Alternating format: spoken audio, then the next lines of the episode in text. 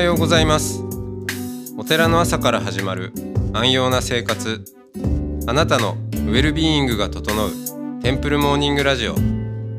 今週のゲストは浄土真宗本願寺派西本願寺修行長安永雄玄さんです。トークの後は音の巡礼コーナー全国各地のお坊さんのフレッシュなお経を日替わりでお届けします。このラジオはノートマガジン松本商家の北条庵よりお送りします。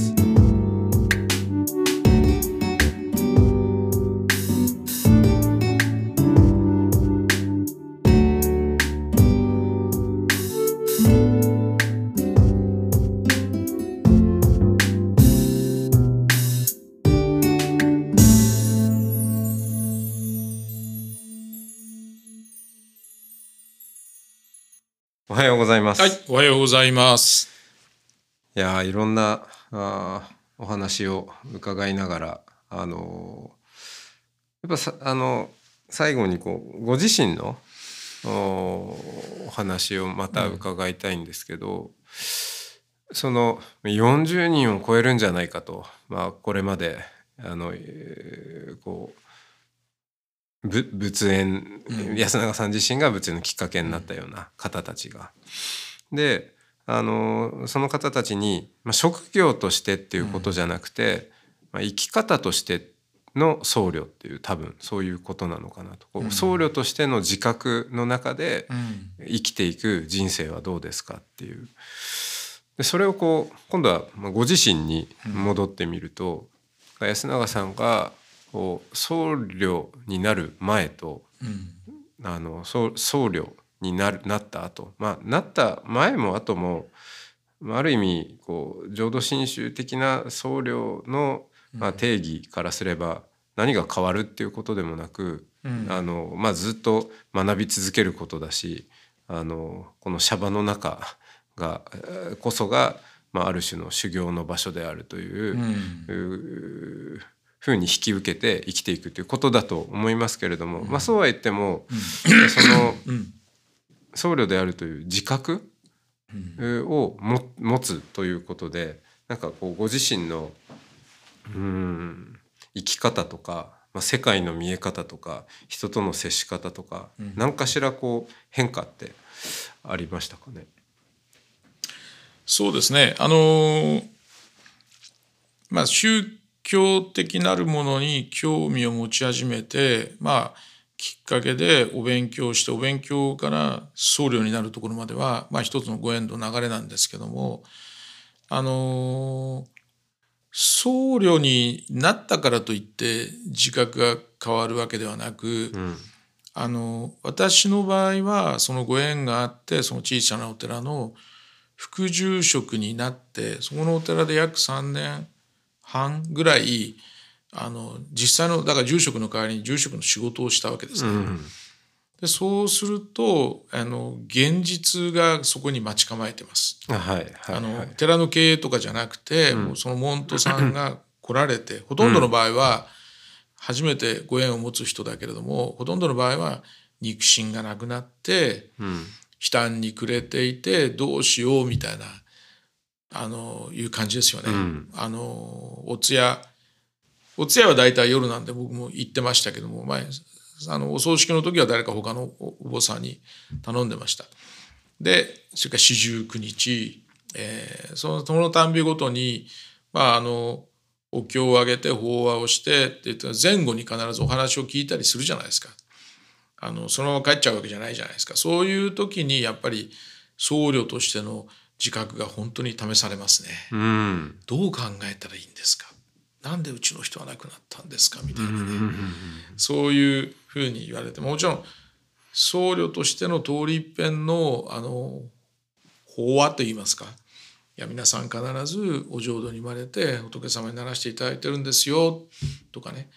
死は終わりじゃなくて必ずそのご浄土で皆さんとお会いできますよみたいな物語はそういう肉親をなくした人にはものすごく力になる。これも実感として分かります。ただそれ以上の力がやっぱりある程度試されるところがあって、うん。あの例えば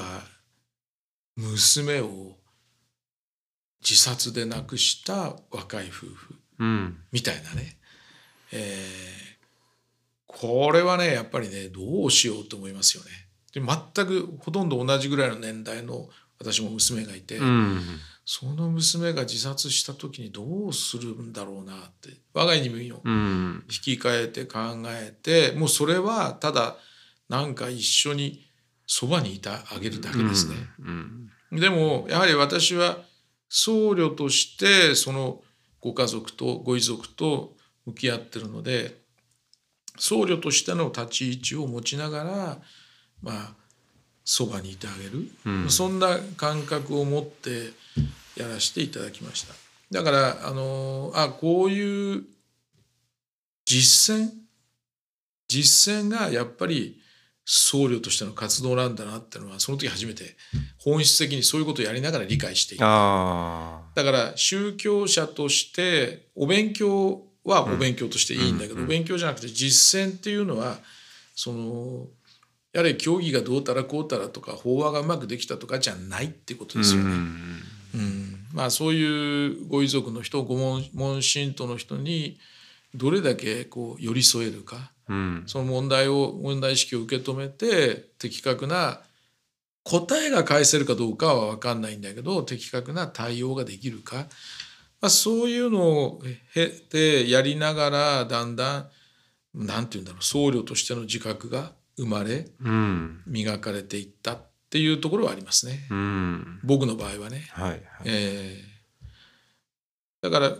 布教師になろうと思って布教師法まで登録はしたんだけどうん。結局その次に行こうと思ってたあの段階で、えーまあ、お寺の副住職を辞めることになったので、はい。結局ならずに終わってますけれども、あのだから松本さんと違って あのどうなんだろうな。言葉で何か伝えて伝わることと、うん。うん、やっぱりこうカウンセリングのねカウンセリングとかコーチングのトレーニングを受けてる時にやっぱりこの心を通わせながら共感しながらあの相手に答えを見出してもらう考え方と、ま、全く違いますよね。うん。全く違います。だからこう、一方的に宗教的な話をするっていうのとやはり相手とこう心を通わせながら相手が旅立っていくのを待つっていう考え方は全く相対するものだと思っててうん。だからあの宗教仏教を勉強してなんとか自分のノウハウにしようと思ってたの考え方とやっぱり相手にご門徒さんに寄り添いその人と共感をしながらその人たちがこう立ち上がっていくのを助けるっていうのはまあ僧侶としてはその後者の方をもっと重視した方がいいのかなって私は思ってます。うんでそれはその学校で学べることでもない。学校で学べることではなくてやっぱり実践を通してしか学べないことですよね。うんうんなのでいろんな人をこう伝道布教していくのが伝道布教していくのがまあ僧侶としての役目なのであのそれはやってるんですけど僕の場合は究極の伝道布教であの僧侶になることを推め推推奨する。そうですね。はい。でまあ、一定の効果はねあ上げられてきてるので、はいまあ、そういった意味で伝道布教はしてるっていう実感はありますよね。はいはい。うんいやそれは本当にそうですよね。うん僧侶インフレーションじゃないですけど、うんみんなそ僧侶になってみればそこから自覚その自覚から何かが始まっていく。そういうことですね。うんうんうん。まああの正直言ってなるのはそんな簡単じゃないですよ。うん。た大変ですよ。勉強だけじゃないし、うん。実務もあるし時間も作らなきゃいけないし、他の宗派だとやっぱりに最低2年は修行僧としてはいはい。禅宗なんかはね騒動にこもあってあ、ね。のやらなくちゃいけないじゃないですか。曹洞宗でも臨済宗でもね最近老人老人向けに少し短縮コースもできたとは言っても、それでも6ヶ月。うん全く出家生活しないといけない。はいはい。うん。だからそういうのは浄土真宗の場合はないのであのなんて言うんだろうな。いい面と悪い面とありますよね。うん。うん。そうですね、まあ、僧侶になるって言ってもその、いろいろな宗派があるわけですけど、うん、安永さんも多分あの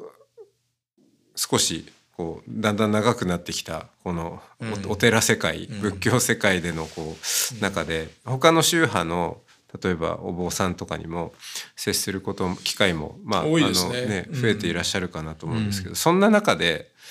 あの多分こう相談に来られる方で、そのだ、まあ、第二の人生あるいは臨終期えー、これからもうちょっとこう自分の宗教的な内面の部分をあのもうちょっと耕してみたいんですっていう人が来た時に、うん、多分そういう方ってあのそんなに宗派がどうこうっていうのが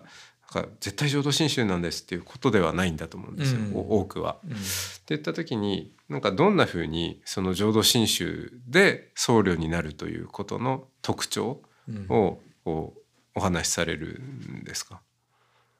他にもいろいろ他にも選択肢があるよ。例えば臨済宗にもこういうルートがあるけれども。あそれはね、あのそうなんとか修行をして僧侶になりたいっていう人にはそういう宗派をあのご紹介してます。ああそうなんですね、うん、だからその場合はちゃんと思想になる人を見つけて、うん、その死に弟子入りを願ってそこからスタートですよというようなお話をしてます。うん、だから出家宗派の場合はただしその完全出家の時間をね最低半年通常は2年取らないといけないですよという話はしてます。だからそれを望んでる人はそちら行かれますよ、まあ、そうじゃなくて働きながら、えー、まあ普通の会社員として働きながら次の人生を考えたいっていう人には僕がやったような通信教育の過程を経てっていうのがいいんじゃないですかと。で最終あの得度しなくても全く問題ありませんと。その仏教を学ぶ過程浄土真宗を学ぶ過程で得るものがあればそれでいいんじゃないですかっていうそういう感じですね、はいはい、うん、だから職業として その僧侶になりたいっていう人はあんまり僕のとこ来ないですね。そういう意味では。職業としてそれで飯を食っていくんだっていう人は来ない。はいはい、えー、むしろ職業が、うん、あのあった上でっていうことです、うん、今ある職業があった上であって結構臨終期にやってやってきたんだけれどもそこで満たされないものがあったっていう。そういうことですね。うん、うん、そういう方たちにとって、うん。浄土真宗の教えはまたこうあまたある仏教の中でもあの非常に特徴のある教えだと思うんですけど、うん、なんかどの辺りがこうなんでしょう。そうそうしてこう働いてきた人たちのうん宗教的な渇きにこうこ浄土宗が、ね、答える部分さまざまさまざまじゃないかな、うん、一律でこの辺が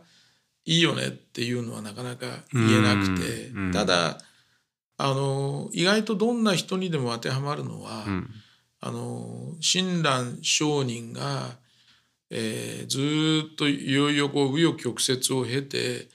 90歳で亡くなるまでこう自分の教えとか信念をなんかやっぱり自分の煩悩と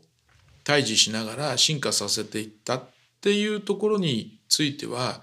結構みんな共感を持てる？あの特にあの大企業サラリーマンをやってた人はそういうものについての共感度合いは強いですね。なるほど。だからそれは僕と全く同じ構造で、あのそういう共感の仕方はよく考えたらこのずっとお坊さんやってる人にはないんだよね。うん。あの大組織の中で生きるこのなんていうの心の辛さみたいなものはみんな感じたことない人が多いんで。まあ、この宗門とか教団はねちょっとそう同じようなところあるけれどもなんかだからそういう、うん、だ自らが持っている煩悩にどういうふうに向かってそれを、えー、落ち着くべきところにあの受け取っていくのかそういうプロセスはあのまあ浄土真宗なんかはやっぱり強みなんじゃないかなと思いますけどね。うん、うん。何かこうそれこそ悟りに向かって何か完成された、あところに向かっていく道を確かに歩んでいくっていう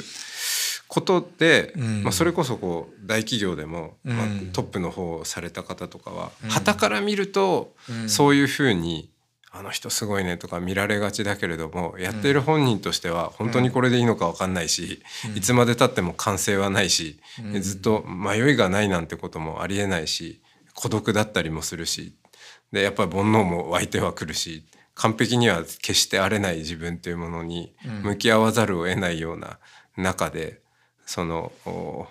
その親鸞の生き方とかあり方ずっとこう内省をし続けて。まあ、自分自身をこう見続けて、うん、でその自分の中のまあ汚い部分というのか、まあ、悪人性というんですかね、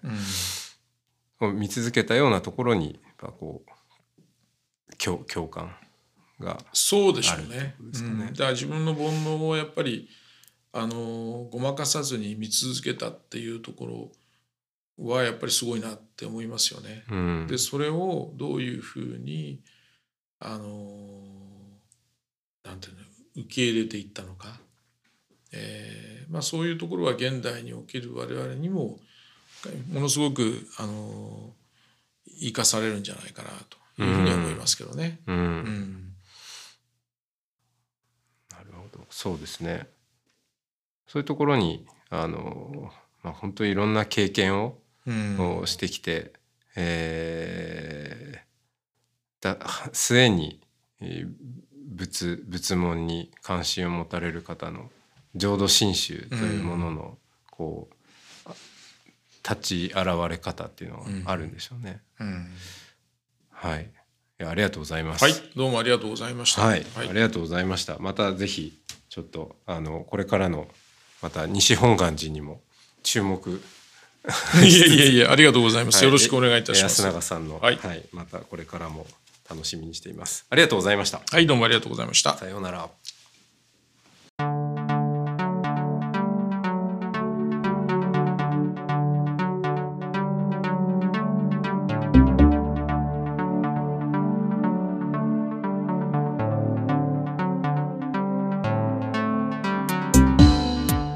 いつもテンプルモーニングラジオを応援してくださりありがとうございます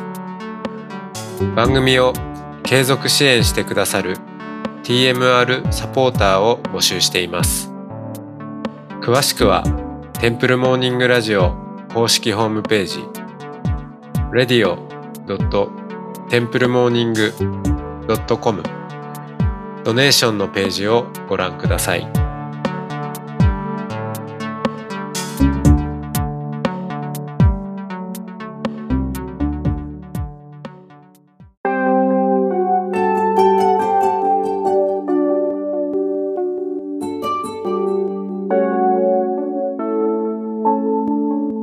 からは音の巡礼のコーナーです。全国各地のお坊さんのフレッシュなお経を日替わりでお届けします。登場するお経やお坊さんに関する情報はノートマガジン音の巡礼をご覧ください。トークゲストへのメッセージやお経の感想などもノートマガジン音の巡礼ウェブサイトのコメント欄でお待ちしております。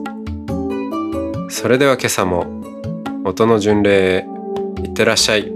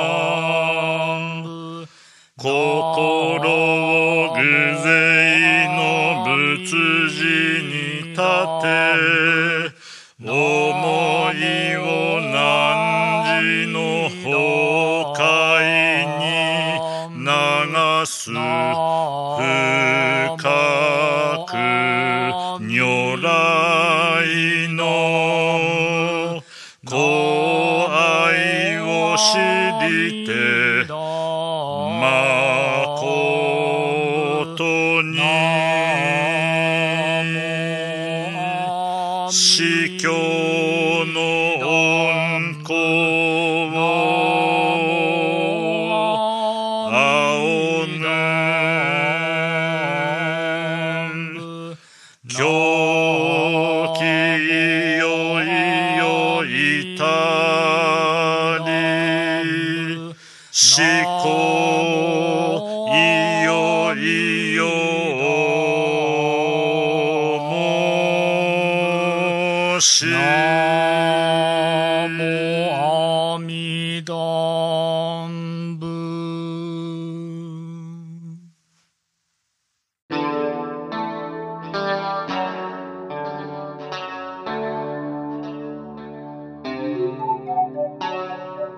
このポッドキャストはノートマガジン松本紹圭の方丈庵よりお送りしました。お経コーナーはノートマガジン音の巡礼のご協力でした。ゲストへのメッセージや番組の感想などはそれぞれのノートのコメント欄にてお待ちしております。それではまたテンプルモーニングラジオでお会いしましょう。